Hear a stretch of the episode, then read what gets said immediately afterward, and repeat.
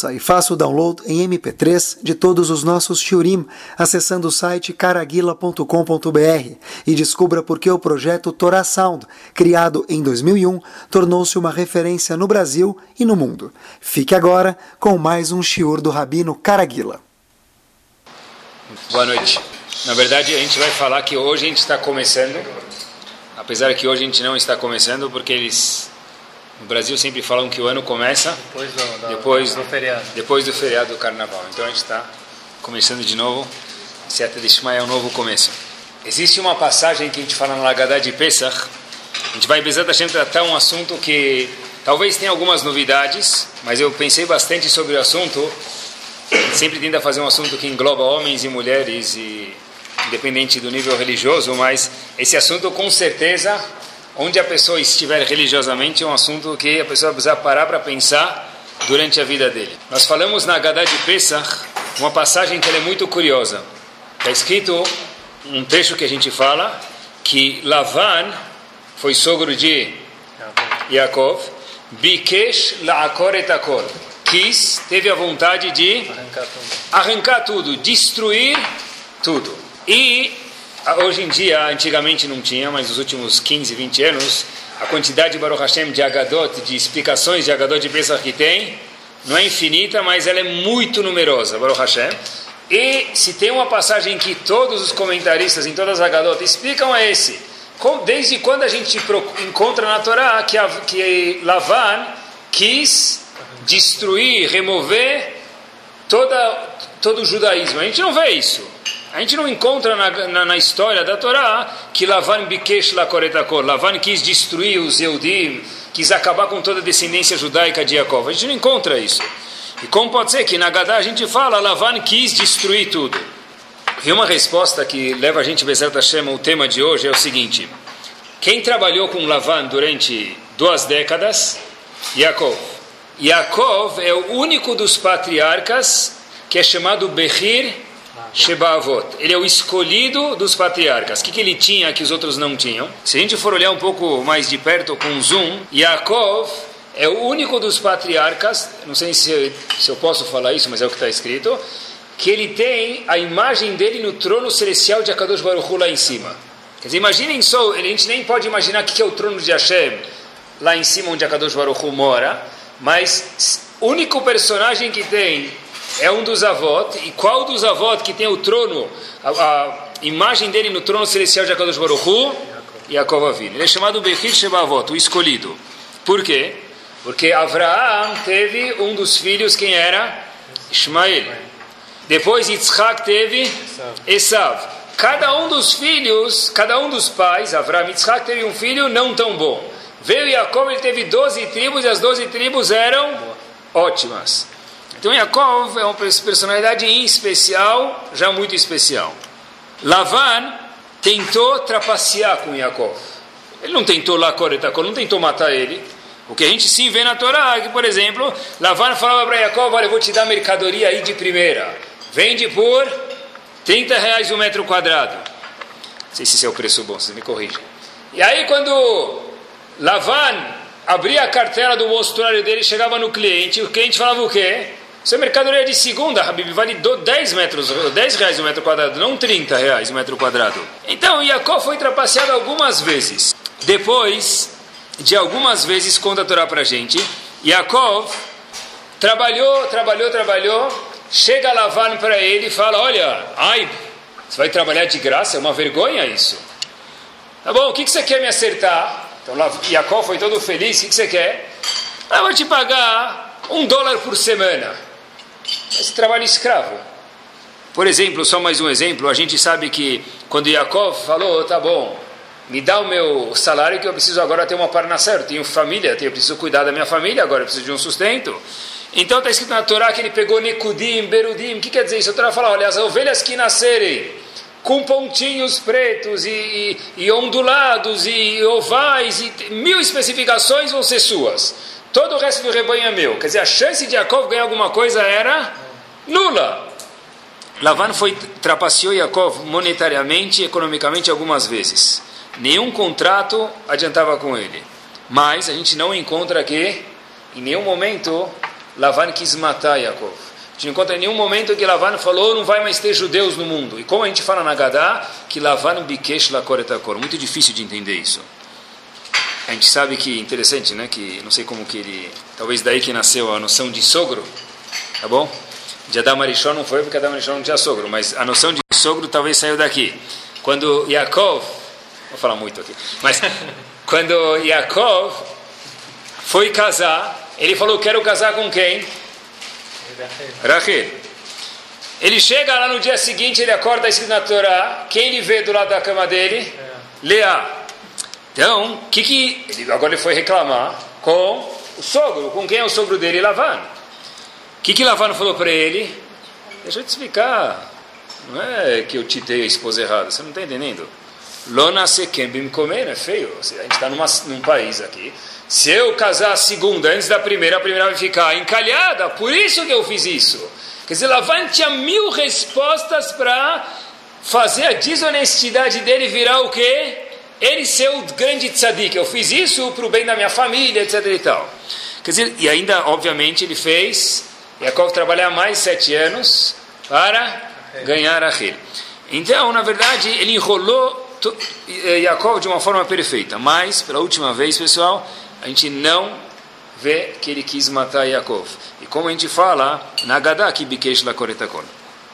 Eu vi no livro Netivot Shalom, ele traz o seguinte, um, essa é uma ideia, e com ela a gente abre, a gente vai desenvolver para outros tópicos, para outras áreas também, é o seguinte, de fato, Yaakov foi testado honestamente até a última gota.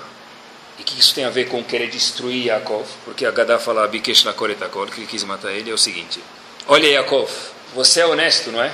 Yaakov foi honesto, está escrito que ele fez contabilidade de tudo com Lavan, está mostrando que ele trabalhou até mais do que deveria, trabalhou hora extra e não cobrou de Lavan.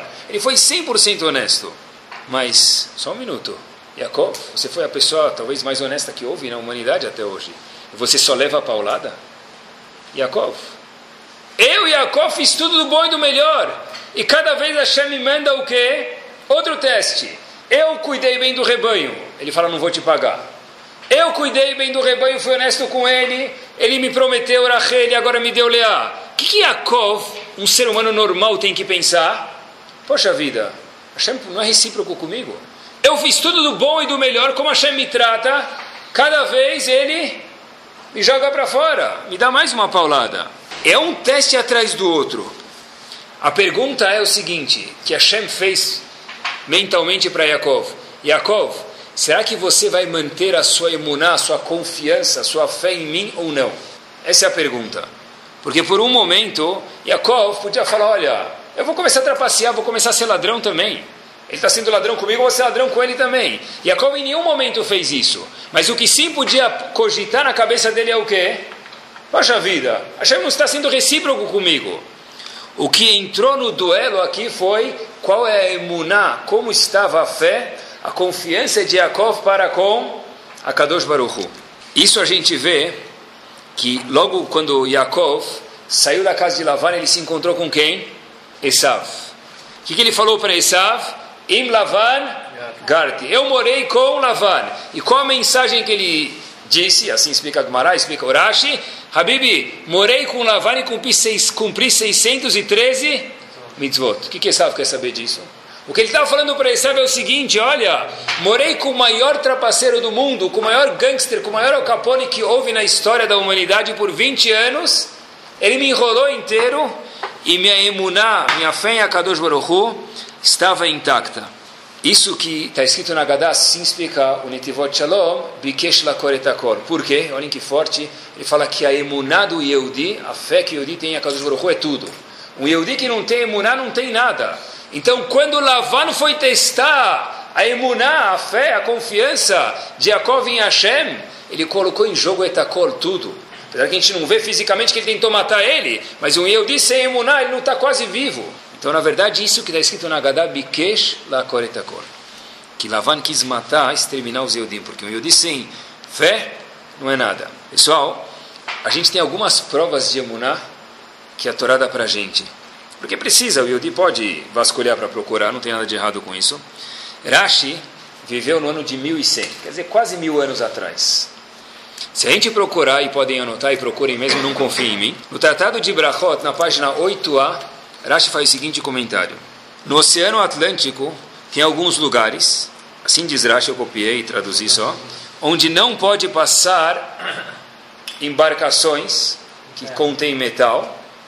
Portanto, se você quiser passar com ela, lá diz Rashi no ano de 1100, há quase mil anos atrás, você precisa amarrar essas embarcações com cordas para fazer uma jangada que não haja metal, um prego que una uma madeira, outra para poder passar lá. Vem Urashash, que faleceu em 1872, um comentarista sobre o Talmud, e explica por quê. Explica por que Urashi falou isso. Vem Urashash e diz as seguintes palavras, leio para vocês seis, sete palavras. Por que não pode passar lá com metal? Mipnei shenimtsaim chama, diz o Urashash, porque naquele lugar do Oceano Atlântico existe Bekarkaita Yam, no fundo do mar, não sabia que essa palavra era tão antiga, Avnei Magnet, eu pensei que magnet, magnetat é coisa da dicionário novo, mas isso já já, que faleceu em 1872, não pode passar lá Habibicou metal, porque naquela zona do mar, porque lá tem um magnet, um tipo de imã no fundo do mar, que qualquer metal que passar, ele é atraído por lá.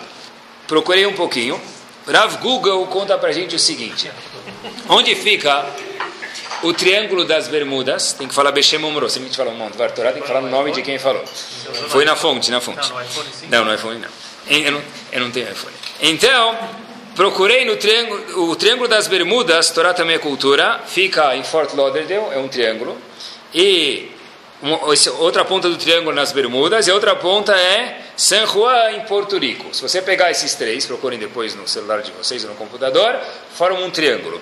Nesse triângulo é chamado Triângulo das Bermudas e a extensão dele é de mais 1,5 milhões de quilômetros quadrados, tão grande.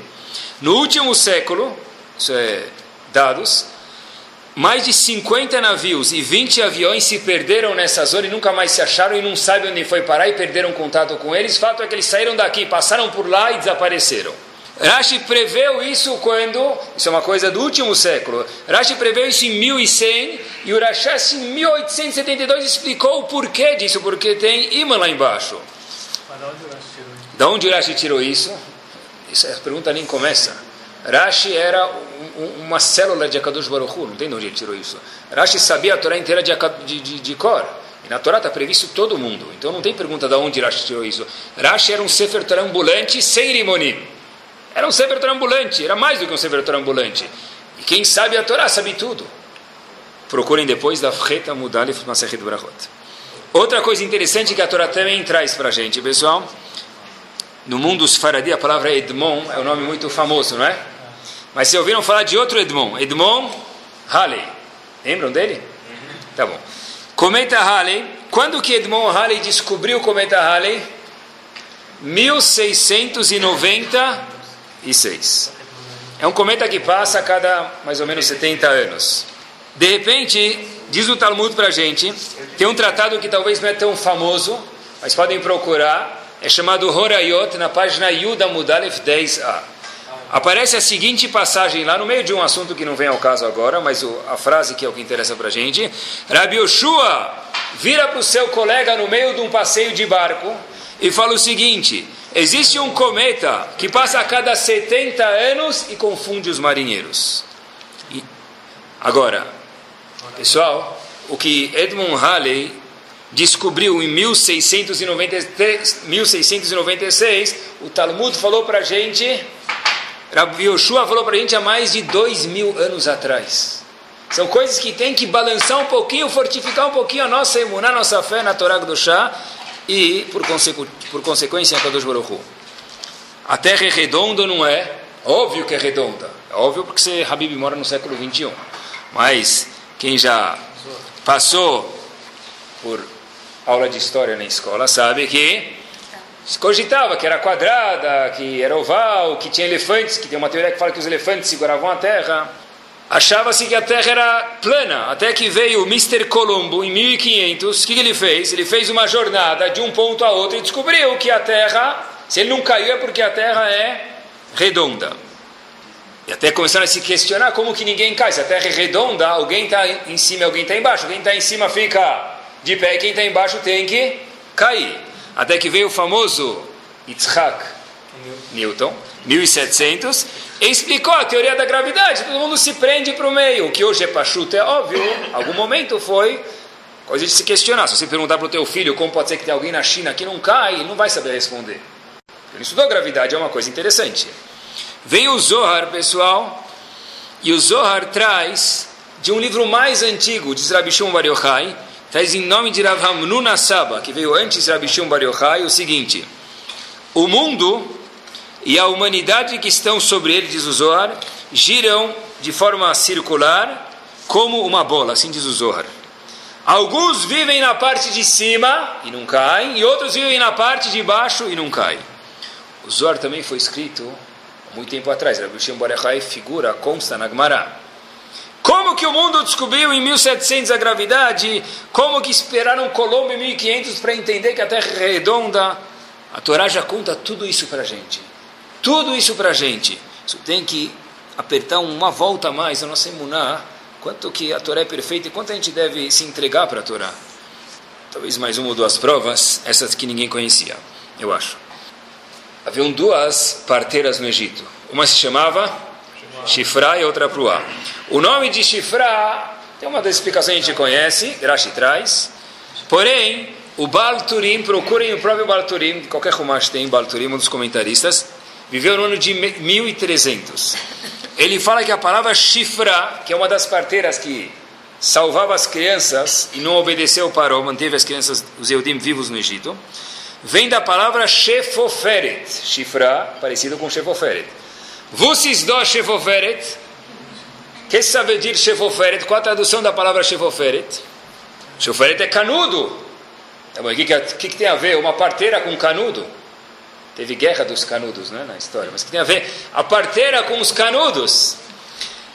Diz o Baal Turim o seguinte: às vezes as crianças nasciam com falta de ar, sem respiração, o nome dela, Shehoferet, vem por causa do canudo. O que, que ela fazia? Na época da Torá, pessoal, três mil anos atrás. pegava um canudo, colocava em algum lugar, obviamente com delicadeza e classe, na garganta da criança e assoprava. O que a gente chama hoje em dia de respiração boca a boca. Ah, descobriram! Eu procurei exatamente que ano, não consegui achar. Não sei exatamente que ano descobriram. O Google não me respondeu essa. A respiração boca a boca, que é importante para salvar pessoas, vida de pessoas. Shefoferet, vem, chifrar vem da palavra Shefoferet, que consta na Torá, ela descobriu a respiração boca a boca, créditos para ela. E terminamos, talvez uma prova interessante. A gente, quando a gente quer procurar alguma coisa legal, a gente procura lá no Polo Norte, no Polo Sul, bem longe.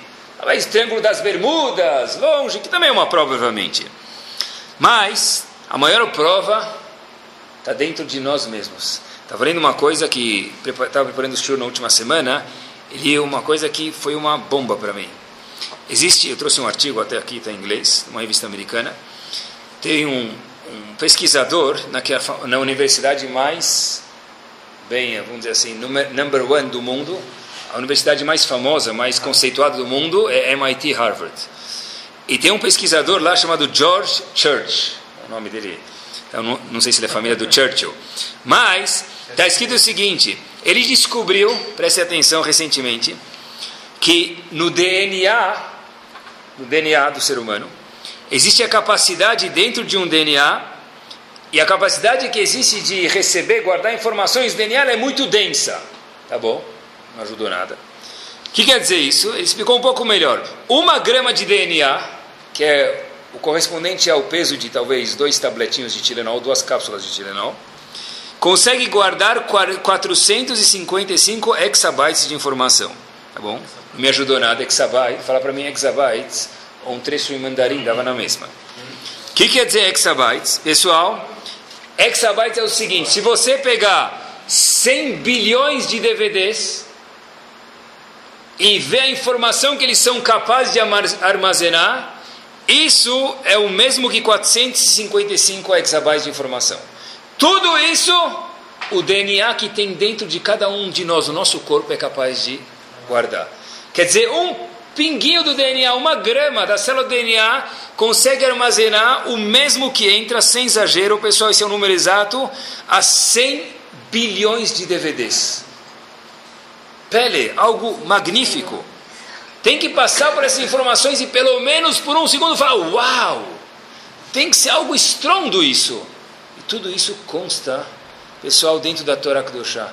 Pessoal pode inventar palme, pode inventar meio palme, um oitavo de um palme, e cada vez falar mais barato e melhor e use com saúde, mas isso nunca vai chegar a ser um milésimo do que a Kadosh Baruch criou, que tem dentro de cada um de nós.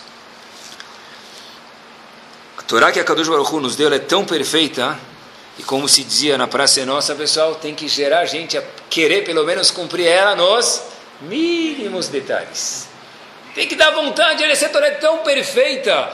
Tem que ter um imã dentro da gente, como o Triângulo das Bermudas. Eu quero, eu quero grudar na Torá, eu quero abraçar a Torá.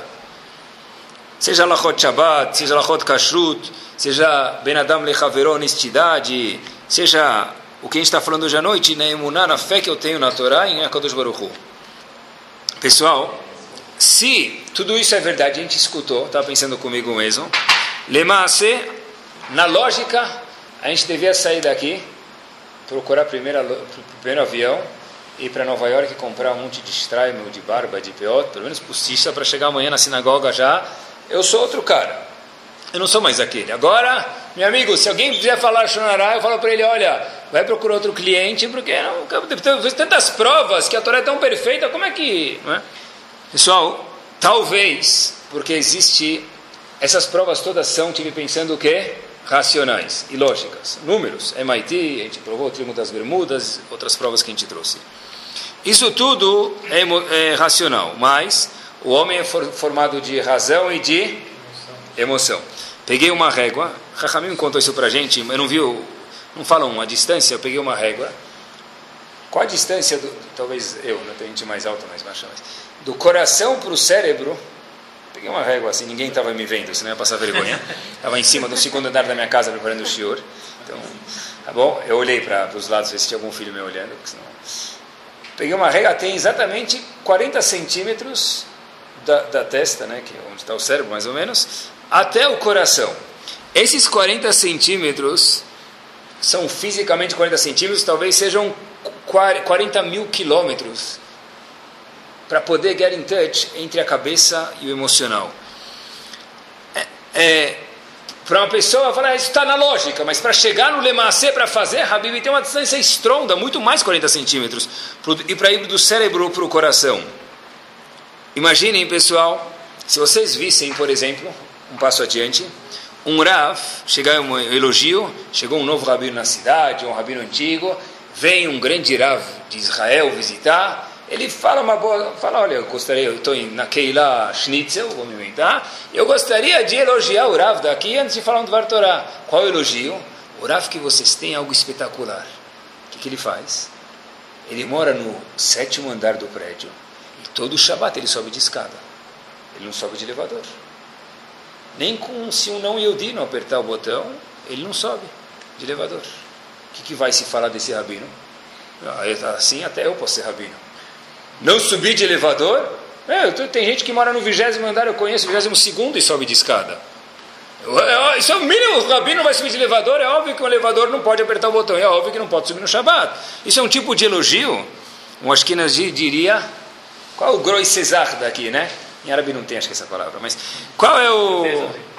Tá? Qual é o big deal aqui da história? Ah, tá bom, ele cumpre Shabbat. É o mínimo que se espera de um rabino, assim até eu.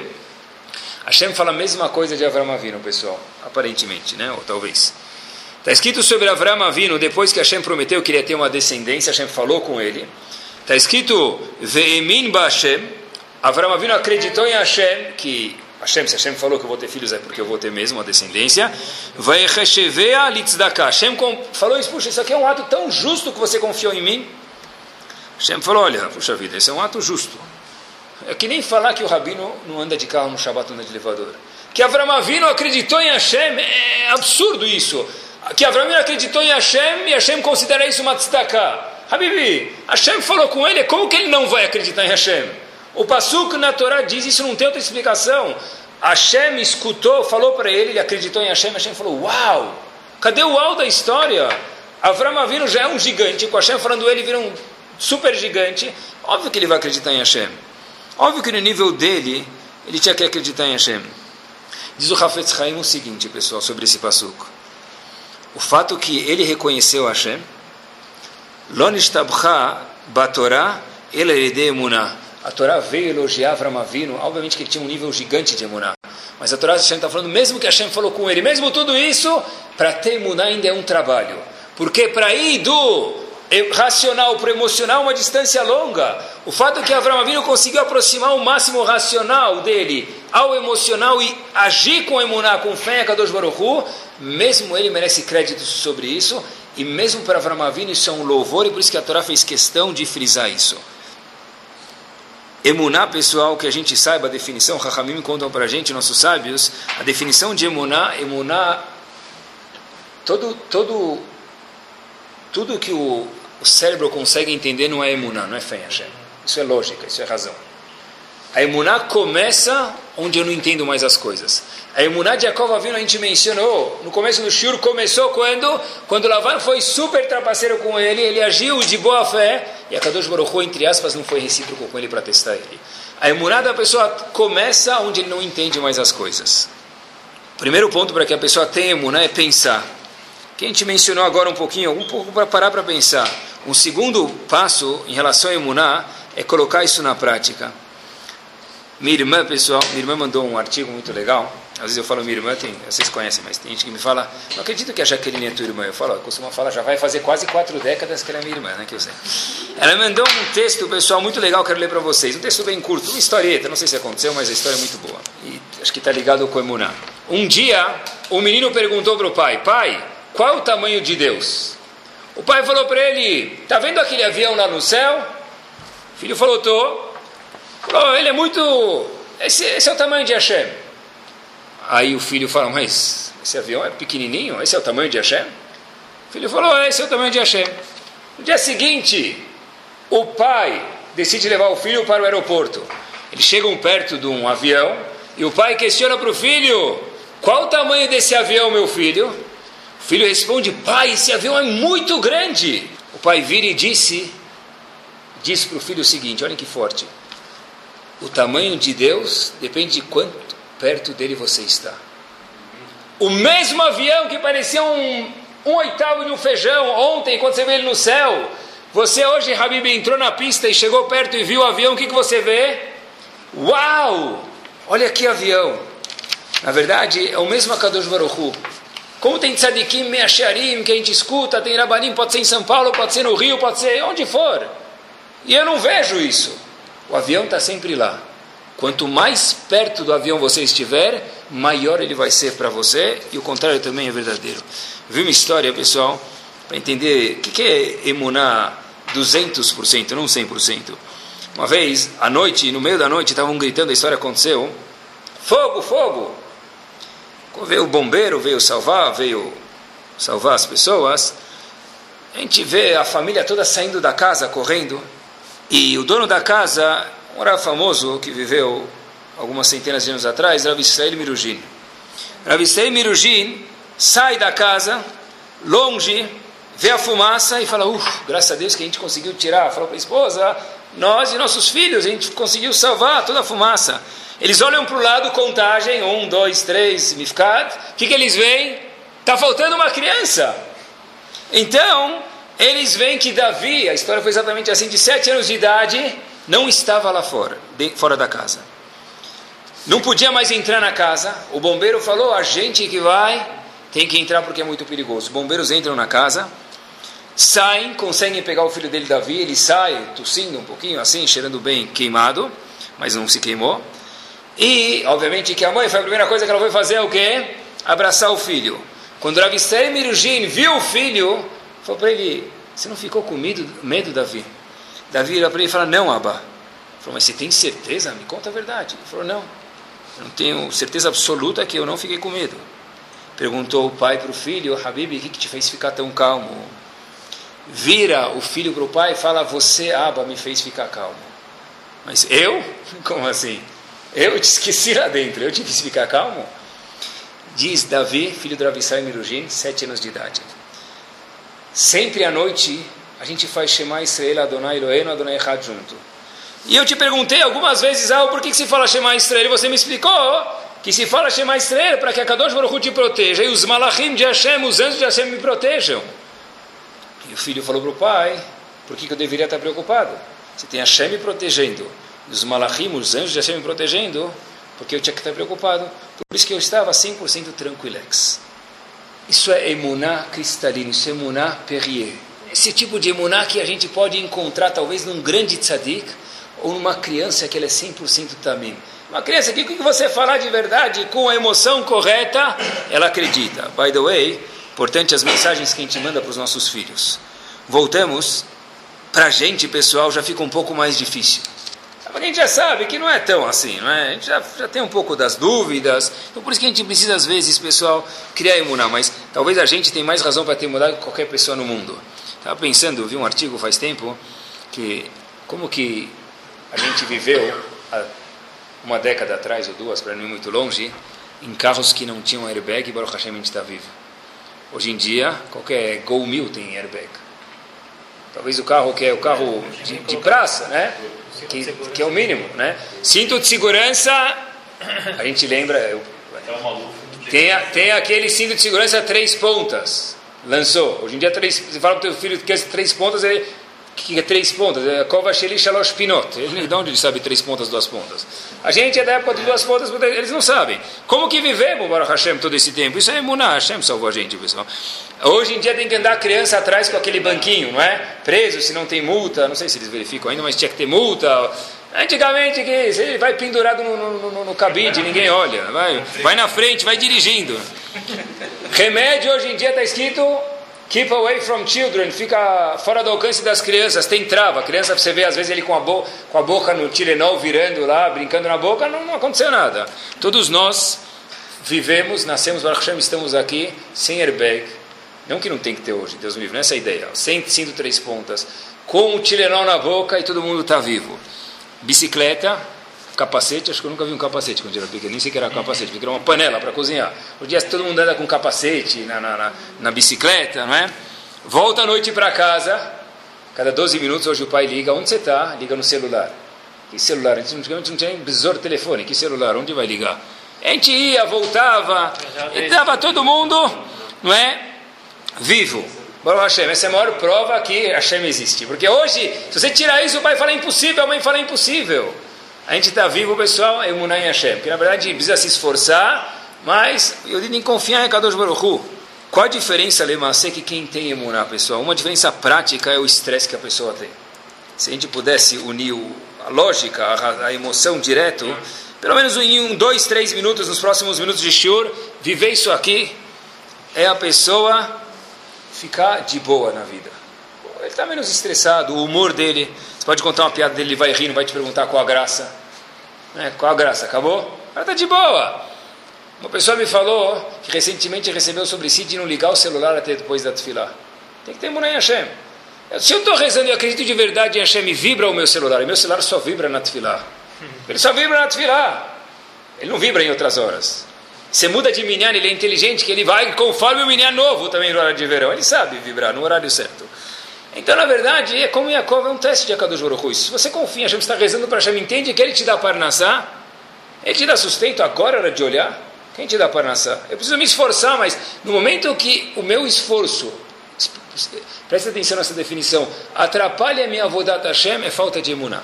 Repito, no momento que meu esforço atrapalha a minha avodat Hashem, isso é falta de emuná. Falo isso para vocês porque perguntei para um Talmud Raham grande que escutou isso da boca do Razonish e me falou faz três semanas atrás. Por exemplo, pessoal, a Torá conta para a gente, olha a diferença de quem tem emuná ou não, que existe uma mitzvah da Torá chamada ma'ake, colocar um parapeito, uma, uma cerca, em qualquer lugar que a pessoa ali não possa cair, no terraço da casa, etc. Então, se a gente tivesse uma casa que não vem com parapeito já, então a pessoa faz uma brachá, uma mitzvah da Torá, Todo lugar que é perigoso, que a pessoa pode cair, tem uma mitzvah da Torá de colocar um parapeito, um, Com, a... com brachá, é uma mitzvah da Torá. Isso aqui é quem já compra, pronto, e quem fez foi não Yehudi. Mas se é um Yehudi que é construtor, ele é teu chalé, você pode fazer brachá até. Está escrito na Torá o seguinte, cuidado para colocar um parapeito, por quê? Que pola no felmimeno. Porque talvez alguém vai cair lá na tua casa, Loleno diz. A Torá para gente. Irashi diz, mas espera aí, se o cara vai cair lá, é porque ele tinha que passar por isso. Não que ele merece, porque merece forte. Ninguém está falando que ele era achado, Deus me livre. Ele tinha que passar por isso. Por outro lado, que, que é isso? Se ele merece cair, que ele cai. Se ele não merece, que ele não cai. Que tem a ver meu parapeito com isso? Rashi diz, Megalgelim Chovale de Hayav. Uma pessoa tem que merecer, por um lado, mas por outro lado tem que ser uma pessoa também que não foi responsável para unir, me permitam, o útil ao agradável, para que aquela pessoa caia daquele andar e ali não se machuque ou o que seja.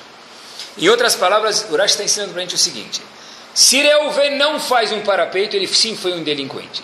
Porém, Shimon que caiu de lá, merecia cair. Porque se não merecesse cair, diz Rashi, não teria caído. Mesmo que Reuven errou e não se comportou bem e merece aprender as leis, ser repreendido. Mas só cai lo aleno, não quem era achar Deus me livre, não foi isso que eu disse, quem tem que passar por essa situação. Rav Yohanan Wasserman fala algumas palavras, pessoal, que quando li, estava preparando o shur, me surpreendeu demais. Essa diferença é alguém que tem emuná. Tudo que acontece é porque Kadosh Baruch Hu planejou isso. Não existe... Tinha que acontecer isso. Bezerra Hashem só aconteçam coisas boas com todos nós, mas tinha que acontecer isso. Rabbi Hanan Wasserman fala, lo aleno, uma pessoa longe de nós, que se ela tem que perder a vida em algum momento, depois até os 120, Bezerra Hashem, bem-vindos, todo mundo tem que perder, tem que ser que Nigzar Alav Rosh Hashanah. Foi decretado para ele sair desse mundo em Rosh Hashanah. Diz Rav Hanan ninguém pode tirar a vida da pessoa sem o decreto de Hashem. Em outras palavras, se longe de nós tem alguém andando na rua e ele é atingido por alguém, óbvio que quem atingiu ele é um rachá, mas aquela pessoa que foi atingida já estava predeterminado no Rosh Hashanah daquele ano, diz Rav Hanan Wasserman, um aluno morto do Hafetz Haim, que a pessoa tinha que passar por aquilo. Agora, isso é relação à vida. Kol Sheken, quanto mais ainda em relação ao dinheiro da pessoa. Se acontecer alguma coisa com dinheiro, o bem também tem que lembrar de Hashem, né? Mas, dos dois lados, é porque a Kadosh Baruch decretou isso. Se a pessoa se cuidou e aconteceu, mas por que aconteceu isso comigo? Boa pergunta, senta e vasculha suas atitudes e vê por que Hashem fez isso. É difícil isso, mas isso faz parte da imunidade da pessoa. Quer dizer, um que vive sabe que eu estou na mão de Akadosh Baruch. Imagina o tipo de estresse, tipo de nervosismo que a pessoa deixa de ter. O Hanan não faz uma coisa forte, eu não estava na dúvida se falava ou não, mas vou falar para vocês que é um ridu gigante. Ele fala o seguinte: mesmo uma pessoa decidir tirar a vida dele próprio, a pessoa aqui, Aleno, decide tirar a vida dele próprio, se não estivesse decretado em Rosh Hashanah que estava liberada a vida dele, a pessoa não ia conseguir tirar a vida dele próprio. Olha o Hidush até onde vai o Ashgaha Pratit, a, a providência divina na frente da pessoa. Quer dizer, eu posso querer, talvez, pegar esse copo dele e levar embora. Mas se a Kadosh Baruch não quiser, o que, que ele vai fazer? Que eu mude de ideia, que ele me pegue no flagra, que o copo não seja apresentado aqui na mesa. N opções, N variáveis para que isso não aconteça. Tudo isso está Pratit sobre a, a, o olho de Akadosh Baruch Hu 24 horas por dia, sete dias por semana. Ninguém pode fazer nada para ninguém sem a autorização de Akadosh Baruch Pessoal, imaginem só que diferença alguém que vive assim. Às vezes a gente tem, todo mundo tem. Eu tenho encontro com tal pessoa, na empresa, fora da empresa. Habib, lembre-se essa regra. Rovat Levavot fala que ninguém pode fazer nada. O que ele pode sim fazer é ser um shaliach de Hashem, um mensageiro de Hashem. Mas ele de fazer ou não de fazer, não pode fazer nada.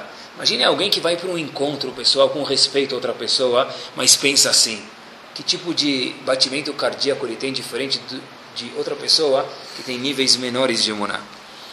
Pessoal, olha até onde vai a emuná da pessoa. Aconteceu, já que o prefeito de Atibaia está aqui, vou mencionar para vocês. Aconteceu em Atibaia, quase que ele perdeu o cargo no carnaval, mas ele re reafirmou esse fim de semana. Aconteceu agora nas férias, eu sabia que tinha que Hashem foi isso aqui foi providência divina máxima, falei de emuná. Falaram que lá, na, na estância de Atibaia, por causa de alguns acontecimentos anos atrás, compraram oito cachorros de 20 mil reais cada. Aconteceu mesmo.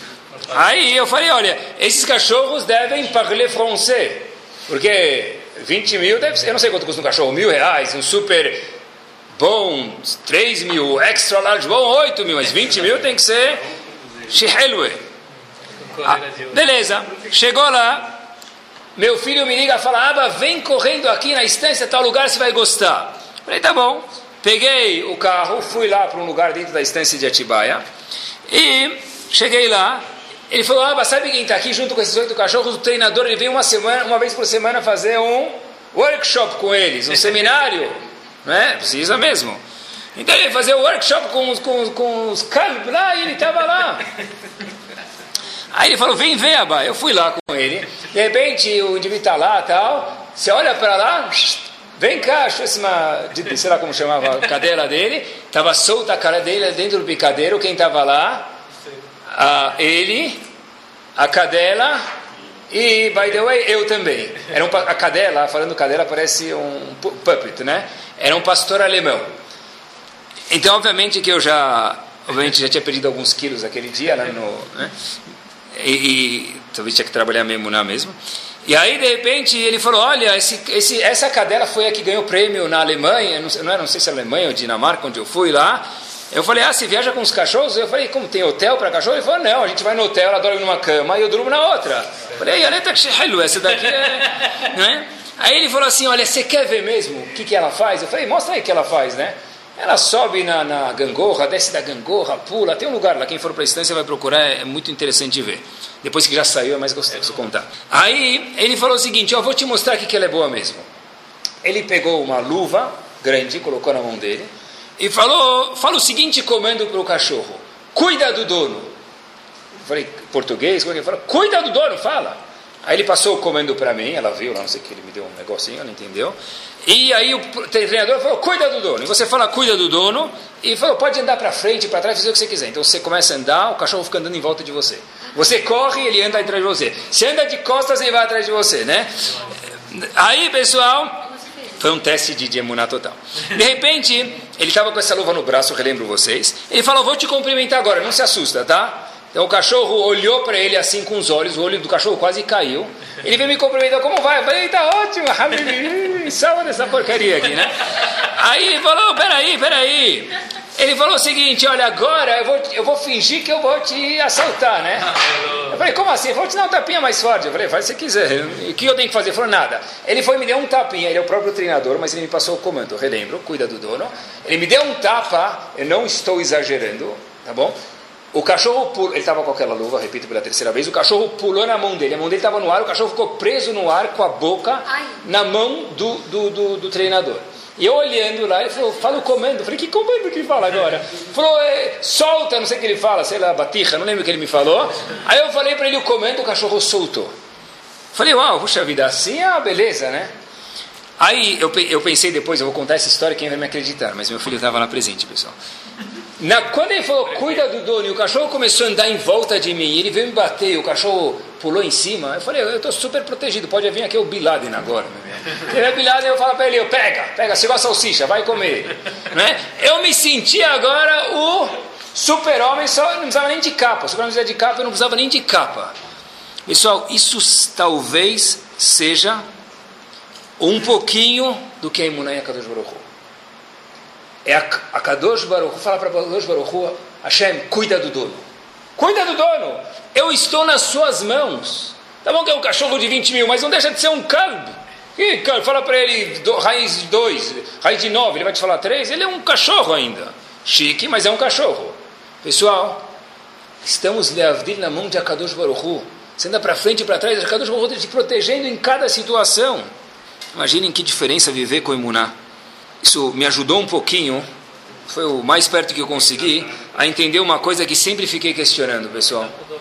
Quando fui na Marcha da Vida, levar os alunos pra, da Yeshiva para a Europa, e às vezes, às vezes quando entrava no campo de concentração ou nos lugares, eu sempre me questionava, eu fechava o olho e falava, você leva alguma coisa comigo, porque eu sei que vou ficar aqui uma semana, se a gente ficou sete dias, e vai embora e virar tudo foto no computador. Eu falei, eu queria aprender alguma coisa mais do que as fotos. Então, fechei o olho uma vez, e não lembro se eu estava bebendo um copo d'água, ou ainda bebendo um copo d'água, e falou, Baruch Ata Hashem Elokeinu melech haolam, she'akol niha bidvaro. Tradução, she'akol niha bidvaro é que tudo vai conforme a vontade a palavra de Akadosh Baruch Hu. Eu falei, uau, como é possível? Como é possível ter histórias de pessoas que cumpriram, fizeram brachot dentro do campo de concentração? Como alguém naquela situação pode falar Sheakol Nihabidvarot? Tudo o que está acontecendo agora, 940, vai conforme a providência divina, é tudo conforme as palavras de Hashem. Eu não consegui entender. E ainda não consigo entender, porque obviamente meu nível de imuná é muito pequeno, que Bezat Hashem ninguém precise presenciar isso. Mas um pouquinho, quando estava preparando o shiur, talvez entendi. É o seguinte, eles entenderam, aqueles gigantes, nossos avós, que o quê? Que Sheakon Yamidvoro, estou na mão de Hashem. No momento Hashem quer fazer assim, no outro momento ele quer fazer assado. Eu não entendo, mas isso não quer dizer que a Kadosh Baruch Hu não está proteja o dono. Por nenhum momento isso não quer dizer que Hashem não está protegendo. Eu não entendo. O fato que eu não entendo, aí que começa a imunar, como a gente mencionou antes. Mas talvez assim que eles faziam Sheakon Nihiabidvaro. A pergunta é, será que quando eu falei para o pastor alemão protege o dono, ele me protegeu? Será que Leavdil, bilhões de vezes, não dá nem para comparar, a Kadosh Baruch sempre protege os Yehudim? Será que nós, Yehudim, sempre estamos com Ashkahá Pratit, 24 horas por dia, 7 dias por semana, Hashem está sempre cuidando da gente ou não? Essa é a pergunta. Fizeram essa mesma pergunta para o Rovat Levavot. O Rovat Levavot falou, diferente do que talvez a gente possa imaginar, não é uma resposta glato, não é uma resposta lisa, depende. Da seguinte forma, diz Rovat Levavot, Depende quanto você deposita a fé em Akadosh Baruch na recíproca, Akadosh Baruch cuida de você. A tal ponto, diz o Rovat Levavot, Artiftechu ben divim, bevenadam she'en lo teshua. Cuidado para não depositar a sua força no gerente do banco, no gerente de tal empresa, no dono do banco. Por quê? Respeita ele, mas não deposita a sua emuná neles. Sua fé. Por quê? Porque se você depositar a sua emuná neles, a gente tem muito cuidado porque a gente pode cair nesse a Kadosh Baruchu fala: se ele está cuidando de você, um a menos, eu tenho outras preocupações, fica na mão dele. Em outras palavras, Hidush gigante, novidade gigante, a Kadosh Baruchu não cuida de todo mundo igual. Conforme a emuná que você deposita nele, na recíproca, ele cuida de cada um de nós. Parte de emuná também, na prática, tive pensando outro exemplo, é saber aceitar, pessoal, o que Kadosh Baruchu dá para cada um de nós. A gente fala todo dia de manhã, She'asali, Kol que Hashem fez tudo o que eu necessito para mim. Olhem algo bem simples, só que muito profundo. Korach se rebelou contra Hashem. A gente hoje imagina a palavra Korach, tem nos desenhos da escola, quem era Korach? Ele tá, Korach era, sentava na cadeira da frente, a cadeira mais chique do Rock in Rio. Isso não era Korach, Korach era um tzadik. Isso não era Korach. Korach era o quê? Era o número um, ele, Korach era um tzadik. Ramim contou isso pra gente. Como pode ser que ele errou? Justo o fato que ele era gigante, isso que fez ele errar. Olhem, pessoal, o seguinte: Korach falou, se ele pode, Moshe Rabbeinu ser líder, eu também posso. Se ele escutou no Har Sinai de Hashem, eu também posso. E qual então foi o erro de Korach? Se ele era tão grande, ele também de fato escutou Hashem falando no Har Sinai? Resposta é a seguinte: Korach não entendeu que dentro de uma comunidade, por exemplo, tem um só presidente. Dentro de uma sinagoga tem um, dois ou três Hazanim, o que for. Dentro de uma comunidade talvez tenha a pessoa mais rica, talvez a pessoa mais influente, talvez a pessoa mais poderosa politicamente. Não tem dois. Korach, você não vai entender isso. Tua capacidade de Kei talvez seja igual a Moshe Rabbeinu, você é um grande tzadik. Mas eu, Hashem, dizendo, escolhi um líder, e o líder é Moshe Rabbeinu. Eu escolhi uma pessoa influente, e Moshe Rabbeinu não é você. Korach não conseguiu engolir isso, porque Korach não entendeu, pessoal, que se eu tenho a mesma capacidade que ele, eu preciso ser igual a ele. Isso é falta de emuná. Ter emuná é entender que eu preciso me esforçar. Mas daí para frente, quanto eu vou ganhar por mês? Isso não depende de mim. Quantas pessoas tem que não falam português e são muito bem economicamente eles conseguem se virar muito bem. E quantas pessoas que têm que fizeram PhD então aí, de um jeito bem simplório, economicamente dizendo. Por quê? Porque, porque a parnassá da pessoa desde quando depende só do esforço dele? Uma pessoa que fala isso, é ou muito ignorante ou completamente inexperiente. Não precisa nem ser ateu, não precisa ser bobo para falar isso. Olhem para o círculo de, de, comercial onde a gente trabalha para ver pessoas que não, tem, não fizeram MIT e são o que são. A pessoa tem que ter emuná, tem que ter fé em Hashem, fazer o esforço dele, mas tem que ter fé em Hashem. Só Kadosh Baruch sabe que é o melhor para cada um de nós, pessoal. E parte da emuná é a pessoa saber se enquadrar na situação econômica dele, na situação familiar dele, no apartamento que ele tem. Tudo isso é parte de emuná. Ah, por que, ele, por que não tem o apartamento que ele tem? Porque a Kadosh Baruch não quer. E ele sabe melhor do que eu o que é bom para mim. Se algum dia eu puder, e eu conseguir, e for bom, racional para mim economicamente, Hashem me dê ótimo. Se não é isso que ele quer de mim. Essa é a lente de, de, de, de, de, de, óculos que ele me deu. Eu vou reclamar com o médico, com o oftalmologista. Como é que pode ser? Hashem sabe tudo. Isso é emuná. Parte de emuná também é entender, pessoal, e a gente vive isso diariamente, é que ninguém consegue tirar nada do que é seu. Tudo que é meu ninguém consegue tirar. Nem um cliente, nem nada. Porque se isso foi predestinado para que eu ganhe isso, parte da minha emuná, da minha fé em Hashem é que ninguém tira isso de mim. Vou me esforçar. Agora, se não veio para mim, é porque a gente fala, isso é fácil, não era para ser. Mas sentir isso é muito difícil. Sabem que o Hafetz Haim conta para gente, no Biur Alahá, que uma coisa importante. Em Rosh Hashanah foi pré-decretado para cada um de nós a parnassá que a pessoa vai ter, o sustento monetário que ele vai ter. Diz o Hafetz Haim Alachot Yom Tov o seguinte, cuidado, Habibi, para você não viver como fulano ou ciclano, que tem casa aqui, tem casa lá, tem jatinho aqui, tem não sei o que, que ele tem iate, ou sei lá o que for, se você não pode ter, para você não acabar com o teu salário, nas minhas palavras, antes de acabar o ano. Diz o Ravetz Haim Habibi, cuidado, porque o que está Katsuf, predestinado para você, eu ver nesse ano, já está predestinado X. Se você começar a gastar mais do que isso, vai faltar salário no fim do ano, não o contrário. Não vai sobrar ano, isso, não vai sobrar salário no fim do ano, vai sobrar o quê? Ano sem salário. Ah, mas eu tenho em Hashem e por isso que eu estou gastando. Hamor bli oznai. Bobo, tonto. Que emuná em Hashem? Você não tem emuná nenhuma. Hashem predestinou esse lote para você e, portanto, gaste conforme o que você tem. Talvez, não sei se uma pessoa milionária tem que viver que nem uma pessoa que ganha um salário mínimo. Também é falta de akaratatov, gratidão para Hashem. Mas a pessoa precisa saber se enquadrar.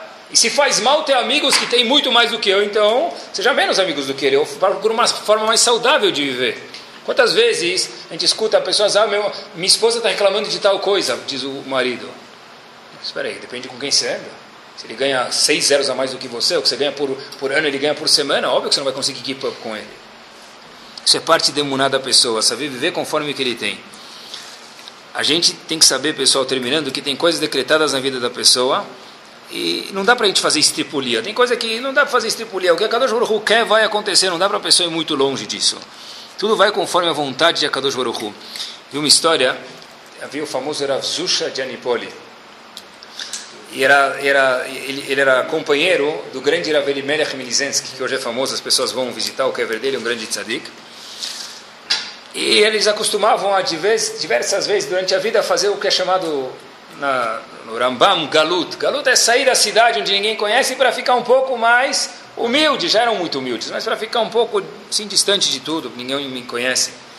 Os dois foram viajar a Zusha, de Anipol e Melech Milizansk. Pararam num hotelzinho, hotelzinho da época é um, talvez um barraco, alguma coisa. E eles foram lá, dormiram, vieram bêbados, caravana de bêbados, viram os dois dormindo, Rav Zusha e Ravel Melech. E falaram, pegaram da direita, falaram, vamos fazer ele dançar. Pegaram na Zusha, mandaram dançar. E começou a dançar para os bêbados e passar vergonha.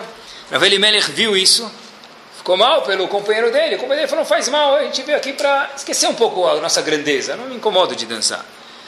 Na segunda noite se repetiu, e se repetiu na terceira noite de novo, vieram outras caravanas de bêbado, falaram, a gente quer o moço da direita para dançar. Zusha dançou e Rav Elimelech ficou olhando. No dia seguinte, Rav Elimelech falou o seguinte, sabe o que, Zusha? Vamos fazer o seguinte, você dorme nessa cama e eu vou inverter, eu vou dormir na outra. Próxima caravana que vier vai fazer eu dançar, vamos dividir os méritos. Eu também quero passar vergonha para ganhar caparata vonot. Rav Elimelech Milizansky troca de cama com Rav. Chegam os novos bebuns da cidade e falam, oh, por que, que aqui nesse hotelzinho sempre pegam o mesmo indivíduo para dançar no meio da noite? Vamos pegar o outro. Quem eles pegaram? O mesmo Rav Zusha para dançar. Onde Rav Zusha e Rav Elimelech aprenderam, Habib, quem tem que dançar, vai dançar. Troca na cama, não troca de cama, se esforça, mas no fundo, Atzat Hashem, a vontade de Akadosh Baruch é o quê? Que ela, pessoal, se define.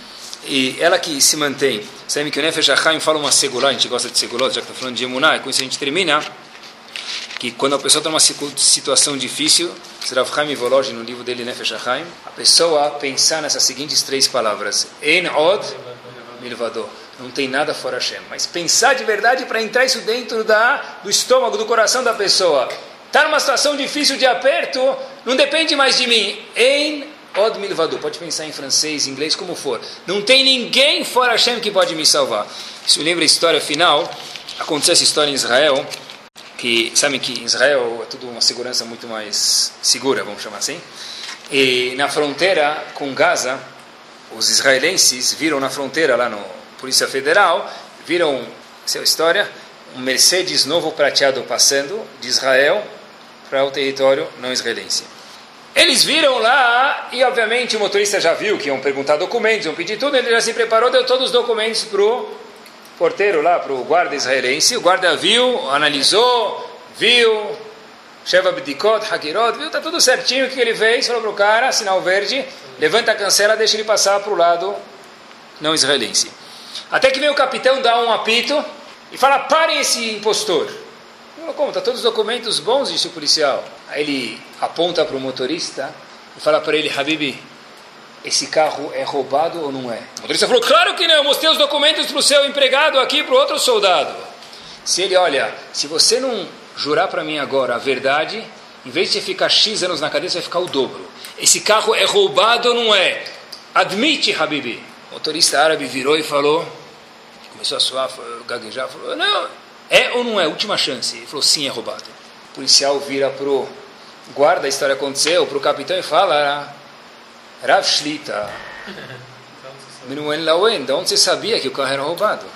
Se ele o seguinte, como pode ser que um árabe ia estar dirigindo um carro desses, com um bumper sticker atrás, com adesivo atrás escrito em Od Milvador? Ele roubou o carro e mudou os documentos, esqueceu de tirar o quê? O adesivo.